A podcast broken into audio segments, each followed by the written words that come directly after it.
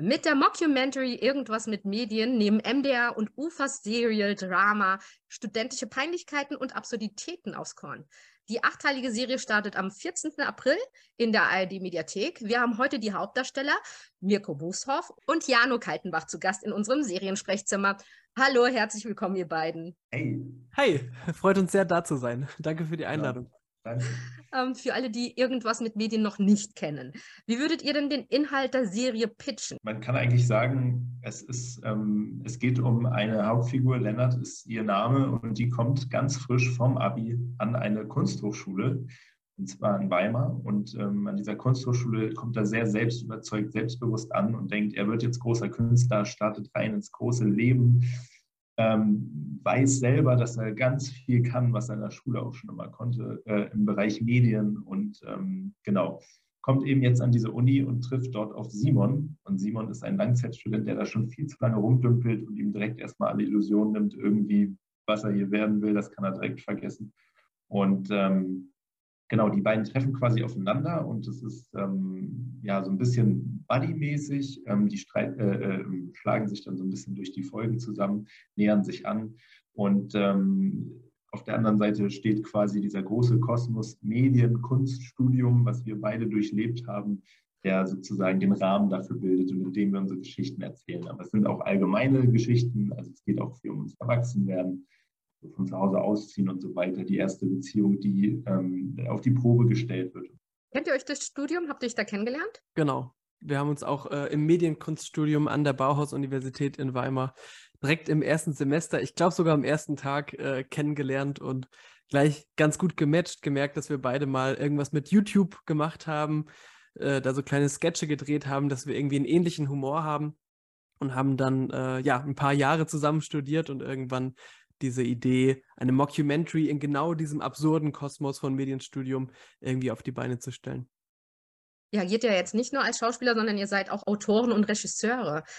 Könnt ihr mal uns erzählen, wie ihr auf diese Idee gekommen seid? Nehmt uns mal mit, wie war der Folgeprozess? Wie habt ihr dann auch wirklich einen Sender gefunden, der gesagt hat, das kommt in die Mediathek? Ja, also es war eigentlich ein, ein sehr langer Weg auch. Also wir haben genau während des Studiums angefangen, die Drehbücher oder uns erstmal die Charaktere zu überlegen und dieses Grundsetting und dass wir etwas damit machen wollen, wie Mirko schon gesagt hat. Und dann haben wir im Endeffekt ähm, erstmal neben dem Studium einfach Drehbücher geschrieben. Damals haben wir das noch ein bisschen kürzer, YouTube so angelegt, irgendwie zehnminütige Folgen oder so. Und dann hatten wir so eine erste, ja, ob das heutige Sicht noch eine erste Staffel ist, aber so ein erstes Gerüst mal, was wir dachten, das wäre, okay, das könnte jetzt so eine Staffel sein, irgendwie zehn, zehn kleine Folgen oder so. Ähm, und dann ähm, habe ich meinen Masterabschluss äh, äh, gemacht und da muss man auch immer einen Kurzfilm oder, oder, auch, oder was auch immer, ähm, kann man da filmisch halt umsetzen, sozusagen als Abschlussprojekt. Und da haben wir dann gesagt, dann lass uns das doch zum Ansatz nehmen und mal so ein, so ein Pilotmaterial drehen. Und ähm, dann haben wir diese ersten zwei kleinen Folgen, die sind dann am Ende zu einer Pilotfolge verschmolzen. Und die haben wir dann sozusagen noch im Studium als mein Abschlussfilm gedreht. Und dann hatten wir damit eigentlich was in der Hand. Wir hatten diesen Trailer, äh, äh, diesen Piloten, sorry, und auch einen Trailer, den wir daraus schneiden konnten. Und ähm, genau, und haben auch selber mitgespielt, weil wir irgendwie mega Bock darauf hatten und weil es dann auch sehr vorteilhaft war, weil man natürlich dann schon mal zwei Schauspieler weniger braucht. Ähm, und und weil es auch, wie gesagt, uns Spaß gemacht hat und wir haben äh, vorher auch geprobt, um dann auch äh, sicher zu gehen, dass, wir, dass es jetzt nicht übelst peinlich wird, ähm, sondern ähm, haben auch ja immer versucht, uns da auch so ein bisschen Feedback zu holen und äh, uns so ein bisschen gefilmt und so, dass das alles passt. Und ähm, ja, Mirko, du kannst aber übernehmen, sonst rede ich die ganze Zeit der weite Weg. Genau. Genau, und dann haben wir mit dem fertigen Piloten uns äh, bei Formate aus Thüringen beworben. So hieß dieses Förderprogramm, das es, glaube ich, inzwischen äh, gar nicht mehr gibt und ähm, haben dann dort unsere Mentorin Helga Löbel kennengelernt, die Producerin bei der UFA ist, äh, Produzentin, pardon, ja. ähm, und haben dann im Rahmen dieses Mentorings auch ähm, irgendwas mit Medien ein bisschen weiterentwickelt, hatten dann am Ende so ein Concept Paper, haben diesen Trailer fertig geschnitten. Und als das Förderprogramm dann vorbei war, haben Helga, Jano und ich überlegt, wie können wir das irgendwie jetzt weitermachen? In welche Richtung könnte es gehen? Und dann hat Helga mit uns zusammen, aber eigentlich vor allem sie, nach ähm, Sendern, Plattformen gesucht, wo man das irgendwie anbringen könnte. Und das hat dann dieses Jahr tatsächlich äh, geklappt mit dem MDR slash ARD Kultur slash jetzt die ARD Mediathek, in der irgendwas mit Medien dann ab dem 14. April zu sehen sein wird. Wie fand denn die ARD die Idee, dass das ähm, eine Mockumentary ist? Also dadurch, dass sie es am Ende ja sozusagen finanziert haben, gehe ich davon aus, dass sie das eigentlich ganz gut fanden. Und man muss ja auch sagen, wir sind ja jetzt gerade wieder in so einer Zeit, wo Mockumentaries wieder ein bisschen on vogue werden und ähm, wieder so einen kleinen Aufschwung haben. Und ich glaube, das hat uns am Ende ähm, auch auf jeden Fall geholfen. Ich, ich habe das Gefühl, generell das Interesse für Mockumentaries ist gerade auf jeden Fall da. Ähm, also im deutschen Raum. Und ähm, genau, wir haben das auch immer, wie gesagt, als Mockumentary gesehen und haben das auch von Anfang an eigentlich, also der Pilot selber ist eben ja auch dann in diesem Mockumentary-Stil, der ist eigentlich relativ ähnlich jetzt auch der ersten Folge. Und ähm, wir haben das auch nie anders gesehen. Und wir haben da großen Spaß einfach mit diesem Format. Und das Authentische, was man dadurch rüberbringen kann. Und das ist halt, das finde ich halt cool. Ich habe tatsächlich ein bisschen recherchiert, weil äh, ich gedacht habe, äh, was, was gibt es denn so zu Mockumentaries? Äh, so viele kenne ich tatsächlich gar nicht. Mhm. Ähm, und also, das ist ja eigentlich so eine Fake-Dokumentation, ne? Ähm, und äh, Wer hat es natürlich erfunden? Die Briten, ist ja ganz klar. Und zwar haben die 1957 haben sie einen Aprilscherz gemacht äh, für die Sendung Panorama. Ja. Wisst ihr das? Die, kennt ihr die Geschichte? Ich habe das auch mal gelesen, aber sorry, ich wollte dich nicht unterbrechen. Nein, überhaupt. Ich fand das so ja. spannend. Die haben 30 Minuten über Schweizer Bauern berichtet, die, Achtung, jetzt kommt's, Spaghetti von Bäumen ernten. Und äh, es gab dann nach dieser Sendung massive Reaktionen auf die Doku. Ähm, und es hat nicht jeder als Aprilscherz verstanden, sondern die wollten, also hatten wirklich so, waren völlig überfordert damit und wollten wissen, wie im Moment, also äh, was, also so nach, nachfragen. Ähm, ja, jetzt mittlerweile ist es ja wirklich zu einem eigenen Serien- und Filmgenre geworden. Habt ihr denn da Vorbilder in diesem Genre? Ich glaube, es wären tatsächlich zuallererst auch die Briten, in dem Fall nämlich äh, die britische Version von The Office ist etwas, das wir beide sehr lieben. Die amerikanische auch, aber die britische finde ich zumindest noch einen Tick besser und wir sind ja. auch große Ricky Gervais-Fans, lieben auch dieses äh, ja irgendwie minimierte Schauspieler haben uns vorher die ganze Zeit irgendwelche Szenen hin und her geschickt äh, und haben gesagt, oh Mann, so müssen wir das doch auch irgendwie hinkriegen, das ist so genial. Ähm, das wäre auf jeden Fall ein Vorbild. Stromberg, ähm, also quasi das deutsche Pendant zu The Office, ähm, mögen wir auch sehr und äh, Jerks kam auch damals so in diesem äh, in dieser Zeit, in der wir an den Drehbüchern geschrieben haben, äh, raus oder in, im Laufe dieser Zeit kamen die verschiedenen Staffeln raus. Ist nicht wirklich eine Mockumentary, aber diese Art dieses ähm, ja, schmerzvollen Humors, dieser Peinlichkeit, dieses, ah, ich kann es eigentlich gar nicht aushalten, ich will lieber ausschalten, ähm, das ist etwas, das äh, uns auch schon sehr inspiriert hat dann lasst uns doch vielleicht auch genau an dieser Stelle über eure Charaktere reden. Das müssen wir jetzt natürlich. Also A, ihr spielt ja die Hauptrollen. Habt ihr das von Anfang an so gewusst? Also äh, verständlicherweise in, in, deiner Abschlussarbeit, dass ihr da ein bisschen äh, sparen mhm. wolltet, aber habt ihr von Anfang an gesagt, ey, natürlich müssen wir das machen. Ähm, und vielleicht könnt ihr danach jeder Einzelnen einfach auch mal eure, eure Charaktere vorstellen. Wie gesagt, beim Pilot haben wir gemerkt, es macht total Spaß und viele Leute haben uns bestätigt, okay, das ne nehmen wir auch an ähm, es ist jetzt nicht irgendwie total unangenehm oder, oder ihr könnt es gar nicht so. Und ich glaube, dann kann man sagen, dadurch, dass wir da so viel Spaß dran hatten, das auch so gerne machen wollten, ähm, haben wir dann auch einfach relativ uns versucht durchzuschummeln mit der Sage, wir wollen es selber machen. Und dann hat es am Ende, also ein bisschen hochstaplermäßig so, haben wir einfach gesagt, wir wollen das, wir haben voll Bock, das zu machen. Und ich glaube dann auf der Argumentationsseite dann für so einen Sender oder so ist es natürlich auch irgendwie, konnten wir dann damit ähm, argumentieren, dass wir eben genau aus dieser Bubble kommen, irgendwie Medienkunst und so und ähm, dementsprechend uns da auch sehr gut auskennen und so. Ähm, auch wenn, um die Überleitung zu schaffen, unsere Charaktere natürlich äh, irgendwie am Ende erfunden sind, aber da steckt natürlich am Ende so ein Sammelsurium, also diese Charaktere gibt es an der Uni, die kennt, glaube ich, auch jeder und ähm, das ist im Endeffekt dann so ein eine große Komposition an verschiedenen Eigenschaften und Leuten, die man halt dann so im Laufe seines Studiums irgendwie kennengelernt hat. Oder die man, es hat auch nicht mal was mit Studium zu tun. Also so ein, der sehr hängen geblieben ist, den gibt es, glaube ich, in jedem Kontext, ob Arbeit, Ausbildung, Schule, was weiß ich. Ähm, genau. Und das ist im Endeffekt, also die Figur, die ich spiele, heißt Simon und das ist eben dieser ja, Ende 20-jährige äh, Student, der ähm, sehr desillusioniert ist und eigentlich ja irgendwie versucht, über die Runden zu kommen, aber ähm, ja, Abschluss ist, glaube ich, auch in weiter Ferne. Ich glaube, das ist so ein Typ, den, das kennt man vielleicht so, den man immer mal sieht und sich fragt, ach, der ist immer noch hier oder so. Ähm, also so in die Schiene. Und ähm, was auf jeden Fall dann im, im Verlauf der, der, der, Staffel passiert, ist, dass er natürlich ein bisschen Energie zurückbekommt ähm, für, für sein Leben und ähm, ein bisschen neue Perspektive, eben auch durch den Input wiederum von Lennart, dem krass aufgedrehten jungen Gegenspieler, oder Hauptcharakter, den äh, Mirko spielt. Genau, Lennart, der äh, glaubt, er kommt jetzt als Wunderkind-Genie da an diese Uni und rockt erstmal alles durch und dann wahrscheinlich wie die meisten, die von der äh, Schule an die Uni gewechselt sind und vielleicht auch ein bisschen wie wir beide, dann erstmal merken muss, man ist jetzt nicht mehr der Einzige hier, der weiß, wie man einen, keine Ahnung, einen Kassettenrekorder benutzen kann oder sowas, sondern äh, man ist eigentlich nichts Besonderes mehr, man ist einer von vielen. Und dazu kommt eben noch dieser Clash, man ist nicht mehr zu Hause, man muss zum ersten Mal Wäsche selbst waschen, man muss in super Supermarkt gehen und einkaufen. Man muss irgendwie alleine wohnen, man muss neue Freunde finden. Die Beziehung, die man hat, ist zu einer Fernbeziehung geworden. Wie hält man die überhaupt aufrecht? Was ist dieses ganze awkwarde Socializen, eine Kneipentour? Oh mein Gott, keine Ahnung, was das ist.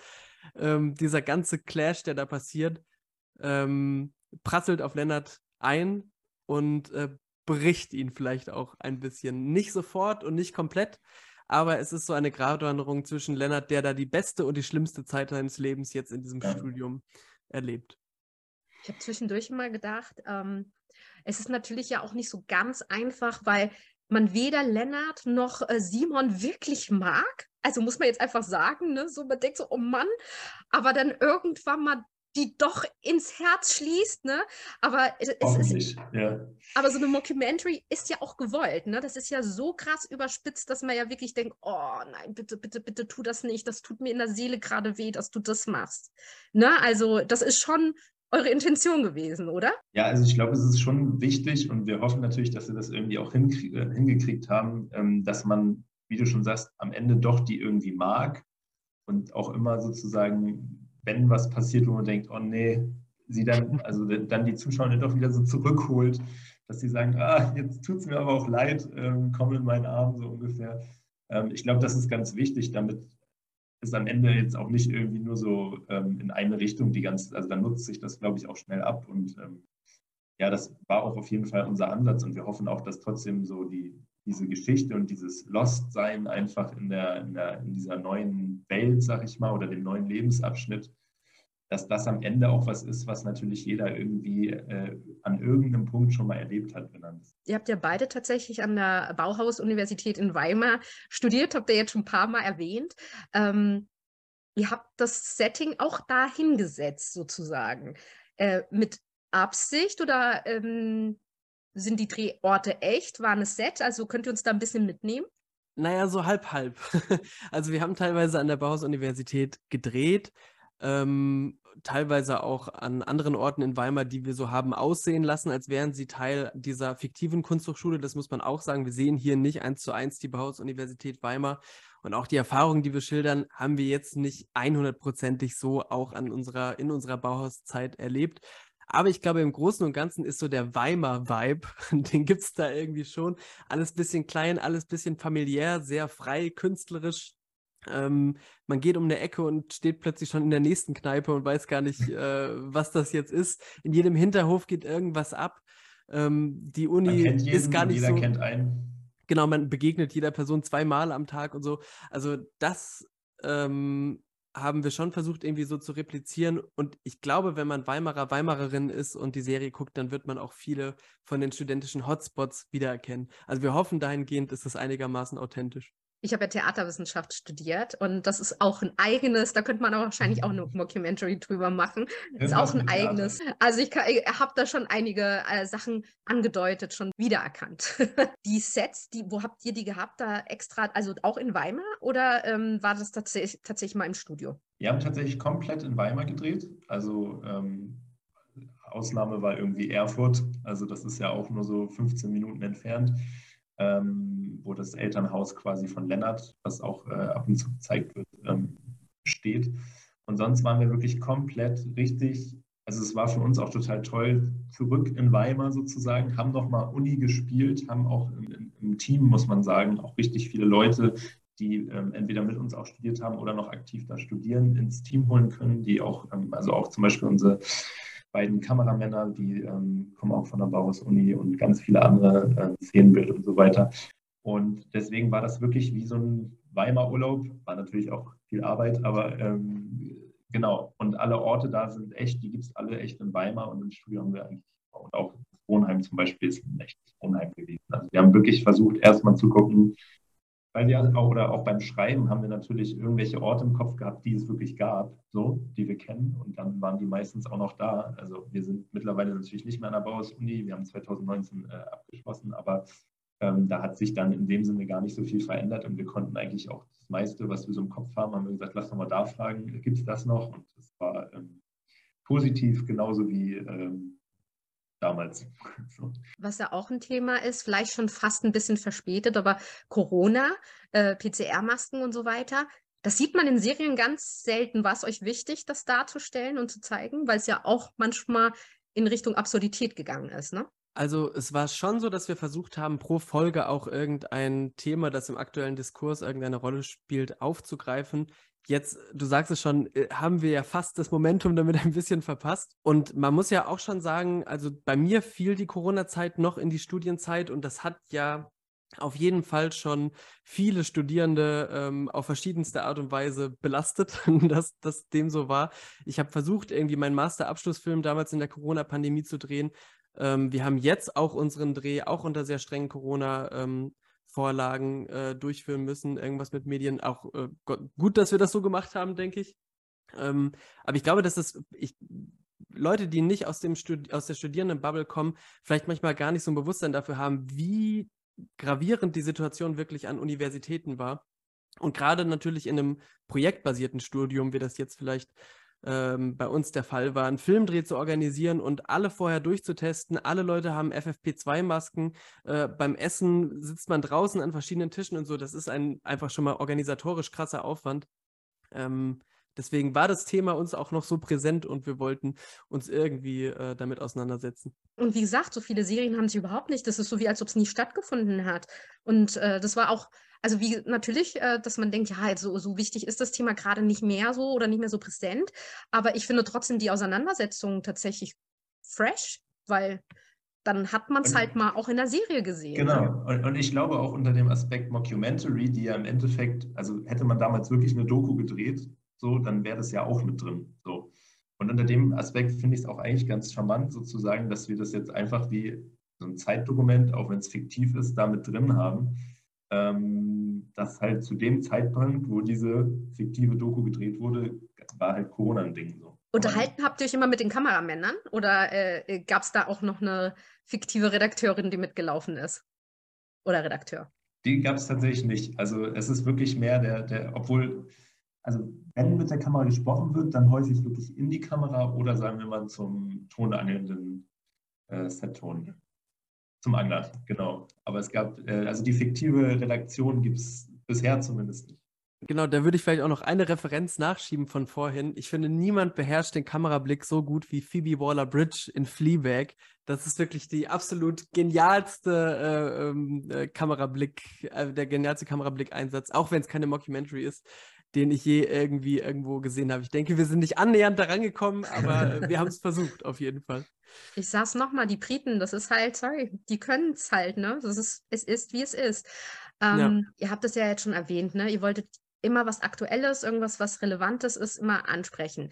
Ähm, in den acht Folgen ähm, hat jeder von euch irgendein Thema, was ihm besonders am Herzen gelegen hat, was er jetzt vielleicht auch mit uns ein bisschen teilen möchte. Was ich so ganz persönlich daran mag, und das ist aber dann wieder auch eigentlich das übergeordnete Thema, und ich habe es auch äh, schon, schon quasi gesagt, aber diese, dieser normale Weg von ich bin ausgezogen, ich stehe auf eigenen Füßen und was da so dranhängt, egal wie kompatibel sozial man ist oder nicht, ist, das ist, ich glaube, es ist für alle irgendwie eine Herausforderung an irgendeinem Stück im Leben. Und ähm, dass das da eingeflossen ist, also das ging uns beiden auch so damals. Ähm, wir haben da voll viel drüber gesprochen und das ist auch definitiv mit eingeflossen. Und das so als Oberthema finde ich, ähm, es ist zwar irgendwie trivial, aber es ist halt irgendwie, jeder kann da, glaube ich, irgendwo was auch kennt sowas in irgendeinem Ausmaß auch von sich. Und ähm, das, das mag ich ganz gerne, dass man hoffentlich ähm, entweder drüber lacht, weil man schon weiß, man hat das hinter sich, oder sollte man sich gerade in der Phase befinden, ein bisschen optimistisch sein kann, dass die auch vorbeigeht, weil sie geht ja vorbei. Ähm, das ist, glaube ich, so, was ich auf jeden Fall sehr daran auch mag, was so mitschwingt, finde ich, so von, von der Mut die ganze Zeit. Mirko? Finde auch noch ganz interessant, also du, Jano, bist ja aus Lübeck nach Weimar gezogen, also eigentlich einer größeren Stadt, dann in eine kleinere. Ich mhm. komme eigentlich wirklich aus so ländlichen Zusammenhängen und bin dann, für mich war Weimar die Großstadt mit drei Kinos quasi und äh, ich muss nicht mal eine halbe Stunde mit dem Auto fahren, um da irgendwie hinzukommen. Äh, für mich war es auch schon so ein bisschen so ein Dorf-Stadt-Kulturschock, so ein bisschen nicht, nicht Schock, aber vieles war für mich irgendwie neu und äh, ungewohnt. Und ich glaube, das haben wir auch versucht, so ein bisschen äh, darzustellen. Plötzlich auch gerade dann im universitären Kontext mit so ganz neuen Lebenswelten konfrontiert zu werden, die äh, im, in dörflichen Zusammenhängen oder so einfach äh, nicht sichtbar sind oder so. Und plötzlich ist man da und ähm, äh, es gibt eine queere Vernissage und Blackfacing ist ein Thema und dann gibt es noch ähm, ein Sprachcafé mit äh, internationalen Studierenden und äh, Lennart weiß überhaupt nicht, wie er sich da irgendwie zurechtfinden soll, wie er auch alles richtig machen kann. Er möchte das schon, aber macht gerade dadurch dann eigentlich alles falsch. Und ich glaube, vielleicht heute nicht mehr ganz so krass, wie das damals war, als ich dann äh, diesen Umzug gemacht habe. Aber ich glaube, dass das auf jeden Fall immer noch ein Thema ist, dieser Unterschied Dorf, äh, Dorf, Stadt. Vielleicht ein, Satz noch, also was wir zwar thematisch äh, auch würde ich sagen, bewusst nicht unbedingt äh, reingenommen haben. Aber was wir auch total cool finden, ist, äh, man, man, muss es einfach sagen, dass es halt jetzt in Thüringen stattfindet so. Und ähm, eben aus, aus Thüringen kommt, wo ist einfach ja faktisch so nicht so viel filmisch und so passiert. Und das ist halt auch einfach total cool, dass am Ende sich alle darauf geeinigt haben und dass es der MDR gewesen ist, der jetzt gesagt hat, das wollen wir und so, ähm, dass es da auch bleiben konnte, so, weil das war uns ja auch nicht, also das wollten wir zwar gerne, wir fanden das cool, aber am Ende ähm, hätte es natürlich auch sonst wo landen können, je nachdem, wer das irgendwie mit beeinflusst. Ich hatte manchmal den Eindruck, und da könnt ihr mir ja gleich weiterhelfen, dass die Dialoge vielleicht auch improvisiert waren und nicht geschauspielert. War das so oder äh, war das alles wirklich streng nach Skript? Also wir hatten eigentlich ein komplettes Skript, wo auch die genauen Sätze drin standen und von dort aus hat man dann angefangen und beim ersten Take war es vielleicht noch ungefähr genauso, beim zweiten schon ein bisschen anders und dann haben wir noch einen dritten gemacht und gesagt, okay, jetzt drehen wir einfach komplett durch und machen irgendwas. Und meistens ist es jetzt, glaube ich, im finalen Ergebnis so ein Mischmasch aus allem so ein bisschen geworden, je nachdem, wie es sich gut schneiden ließ. Aber eigentlich war grundsätzlich für uns auch so das Learning, je mehr man improvisiert, desto authentischer wird man auch automatisch beim Sprechen. Und das äh, war ja auch in unserem Sinne. Ja, absolut. Also äh, kam auch bei mir so rüber. Ne? Ihr Lieben, da es schon äh, zu Gegenende geht, vielleicht erzählt ihr uns nochmal, welche Projekte bei euch gerade aktuell anstehen. Worauf können wir uns denn freuen, so nach äh, eurer Mockumentary? Jetzt eine zweite Staffel geben? Von unserer, man kann sagen, von unserer Seite aus sehr gerne. Also wir haben viele tolle Ideen und hätten richtig Bock auf eine Staffel 2. Ähm, das soll kein Geheimnis sein. Jetzt gerade ist es noch so ein bisschen, ähm, also es ist noch nichts irgendwie spruchreif, ähm, aber wir sind natürlich am Ende auch mit der UFA da hinterher, dass wir irgendwie sehr gerne weitermachen würden, weil es sehr viel Spaß gemacht hat und so weiter. Und ähm, ja, parallel auch leider noch nicht spruchreif, aber wir haben auf jeden Fall Lust. Also man muss auch sagen, für Mirko und mich war das das erste Mal, dass wir sowieso sehr professionell generell gearbeitet haben in der Branche, aber dass wir natürlich auch ähm, so eng zusammengearbeitet haben. Also wir sind auch einfach gut befreundet und so weiter, haben uns auch immer bei Drehs unterstützt. Das ist so völlig normal im, im Filmstudium irgendwie. Aber ähm, wirklich alles auch dann so zu 50-50 zusammen zu machen, das war auf jeden Fall äh, auch eine Erfahrung und wie wir jetzt kürzlich nochmal resümiert haben, eine positive. Aber dass wir da auch auf jeden Fall Lust haben, weiterzumachen und wir haben auch äh, neue Ideen. Also wenn es mit Staffel 2 nichts wird, kommt vielleicht was anderes, hoffentlich. Also jetzt genau. hängt es ein bisschen darauf an, wie es ankommt in der Mediathek. Wahrscheinlich, genau. Verstehe. Sorry, Mirko, du wolltest was sagen. Ich glaube, ich habe dich unterbrochen. Nein, ich wollte nur nachschieben, dass wir noch nicht komplett zerstritten sind. Auf jeden Fall nach dieser Erfahrung, äh, dass, genau. dass, dass es sich nochmal wiederholen darf. Kann. Ihr seid Freunde noch geblieben. Auf jeden genau. Fall. Ja. Wie viele Drehtage hattet ihr? 22 waren es, glaube ich. Ja, 22. Also fast wie ein Urlaub, ne? Also wenn man einen Urlaub gemeinsam überlebt, dann ist es wahrscheinlich auch okay, ne? Dann, genau. dann ist äh, ein Siegel unter der Freundschaft. Ein, ein Sechstelsemester war es quasi. ähm, natürlich ist äh, für uns super wichtig, weil wir Seriasten-TV sind und uns Serien interessieren. Ähm, habt ihr Lieblingsserien? Ähm, vielleicht äh, eine All-Time-Favorite oder welche Serie habt ihr zuletzt gebinged? Also ähm, ich weiß, es ist immer eine schwierige Frage, weil ich kenne es, ich, ich gucke so viele Serien und mir wird es auch schwer fallen. Vielleicht All-Time-Favorite. Habt ihr eine All-Time-Favorite-Serie? Ah, äh, Alltime Favorite nicht so richtig, aber nach Game of Thrones habe ich wirklich nicht gedacht, dass ich mich jetzt in, auf House of the Dragon nochmal so einlassen könnte. Und dann ging es los und ich war sofort einfach wieder so gecatcht. Das hat mich schon, das hat mich schon überrascht und überzeugt und ich hatte wieder eine so gute Zeit und gleichzeitig die ganze Zeit diese Angst im Hinterkopf, dass es wieder so werden könnte wie bei Game of Thrones. Es hat mich hin und her gerissen, komplett durchwühlt. Ähm, dahingehend würde ich sagen, dieses Doppelpack Nee, doch, vielleicht die ersten vier Staffeln Game of Thrones würde ich sagen, das ist schon so mein, mein All-Time-Favorite. Ja, da komme ich einfach nicht von los, egal. Auch wenn es nicht originell ist, aber ich liebe das einfach. Ähm, ja, voll schwierig, aber was ich dann doch jetzt sozusagen ähm, thematisch doch zuschieben möchte, ist, also wer, wer wirklich noch nie The Office UK äh, äh gesehen hat, ähm, und also, und das ist ja gerade in Deutschland, sind viele Leute in meinem Alter zumindest mit Stromberg groß geworden und wissen vielleicht mittlerweile, dass das nicht äh, eine deutsche Erfindung ist, aber sie haben meistens, glaube ich, die UK-Version noch nicht gesehen. Äh, ich, ich, ich, finde, wenn man sich ansatzweise für Mockumentaries oder für Stromberg eben interessiert, muss man das auf jeden Fall sehen, weil es ähm, der einen Seite Augen öffnet. Also auch, muss man sagen, finde ich, auch für Stromberg. Also was die damals dann noch daraus gemacht haben, ist auch nicht zu unterschätzen. Aber dass eben dieses Original auch einfach noch tausendmal stärker ist ähm, von den Charakteren und so und einfach fantastisch so. Also, und vielleicht kann man auch noch Extras dann gleich hinterher ja. schieben, wenn man äh, The Office gesehen hat. Das kennen, glaube ich, noch weniger. Das ist die Serie, die Ricky Gervais und Steven Merchant gleich im Anschluss gemacht haben, wo Ricky Gervais einen äh, Komparsen spielt beim Filmdreh und immer versucht, sich an verschiedene Stars, die jeweils sich selbst spielen, so ranzusneaken, um bessere Rollen im, äh, in dem Film zu bekommen. Ist auch unfassbar lustig und äh, sind so kleine halbstündige Kurzgeschichten, kann man auch quasi sich einfach seine liebsten Stars angucken und es ist auch nicht so schlimm, wenn man die dazwischen nicht sieht. Ein bisschen wie Pastewka, also wie Pastewka in Bezug auf so Stars. Mhm, ja, stimmt. Auch, äh, also auch Aber ich meine, die haben Johnny Depp drin gehabt. Eine meiner Lieblingsfolge von Extras mit Johnny Depp.